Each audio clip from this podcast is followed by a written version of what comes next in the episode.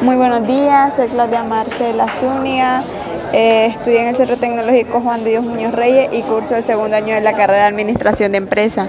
Le vengo a presentar mi podcast que se trata de diferencia entre fracaso y derrota. Muy buenos días, mi nombre es Claudia Marcela Zúñiga, estudié en el Centro Tecnológico Juan de Dios Muñoz Reyes, curso el segundo año de Bachillerato Técnico en Administración de Empresa. Le vengo a presentar mi podcast que se trata de diferencia entre fracaso y derrota. La gran diferencia entre fracaso y derrota es que el primer caso se acepta como una lección para asimilar. Un pequeño paso más hacia la meta final. Los fracasos nos muestran el camino equivocado que una vez reconocido no volveremos a recorrer. Al igual que el zorro, quien se ha ganado el calificativo de astuto, porque difícilmente vuelve a caer en la misma trampa, a menudo. La nube que oscurece nuestro presente sirve para iluminar nuestro futuro. La derrota. En cambio, la derrota es la decisión de no volver a intentarlo, claudicar ante el obstáculo, renunciar a la posibilidad de convertir el fracaso en éxito. Somos vencidos solo cuando, no estimamos cuando nos estimamos derrotados. Los obstáculos en el camino de los débiles se convierten en escalones en el sendero de los triunfadores. Los triunfadores tienen la, la visión. Los triunfadores tienen la visión del objetivo que desean lograr, con lo cual convierten los obstáculos en retos a superar, en similitud al alpinista que visualiza la cima de la montaña como el objetivo a lograr. Convierten a los obstáculos y a los y los y, ah, perdón, convierten a los obstáculos y peligro del ascenso como reto a dominar. Quien no tiene el suficiente anhelo de llegar a la cima se desalienta fácilmente ante el esfuerzo que se le exige, ante los riesgos que se le acechan y ante los retos que se le presentan y aún antes de iniciar siquiera el camino se da por vencido. Si tú ya definiste y decidiste qué es lo que deseas en la vida y día a día alimenta tu determinación para lograrlo difícilmente, te podrán detener. Es tal tu, tu convicción que los obstáculos sigan de serlo y más bien lo observas como detonadores para lograr tu plan de realización. Por ejemplo, ¿quién se ha decidido obtener un título profesional?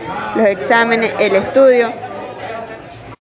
Renuncia a muchos fines de semana por cumplir trabajo académico o levantarse más temprano y acostarse más tarde.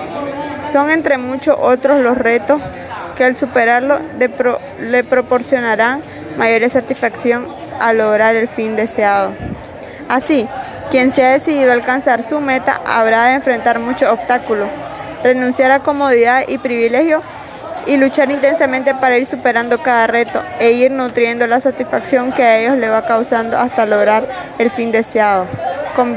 Convierta en viento a favor cada error, cada falla, cada fracaso.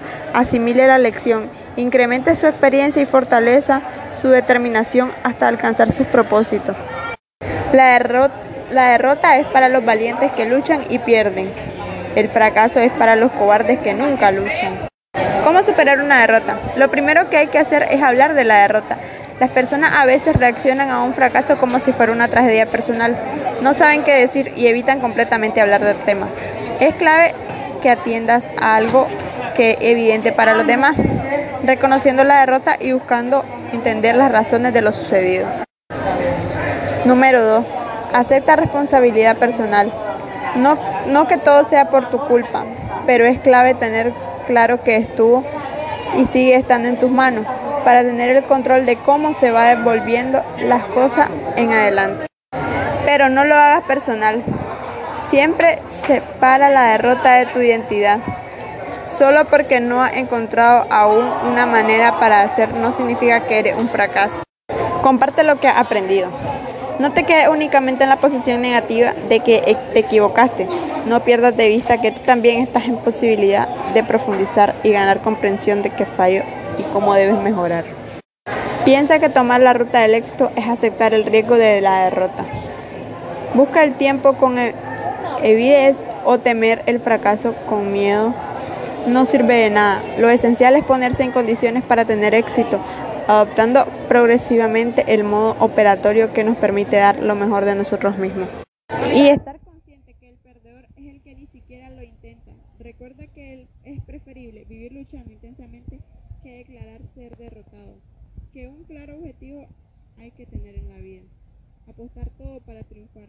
Amigo oyente, antes de preocuparse por su mal de fracaso a su vida, preocúpese cuando se sienta derrotado.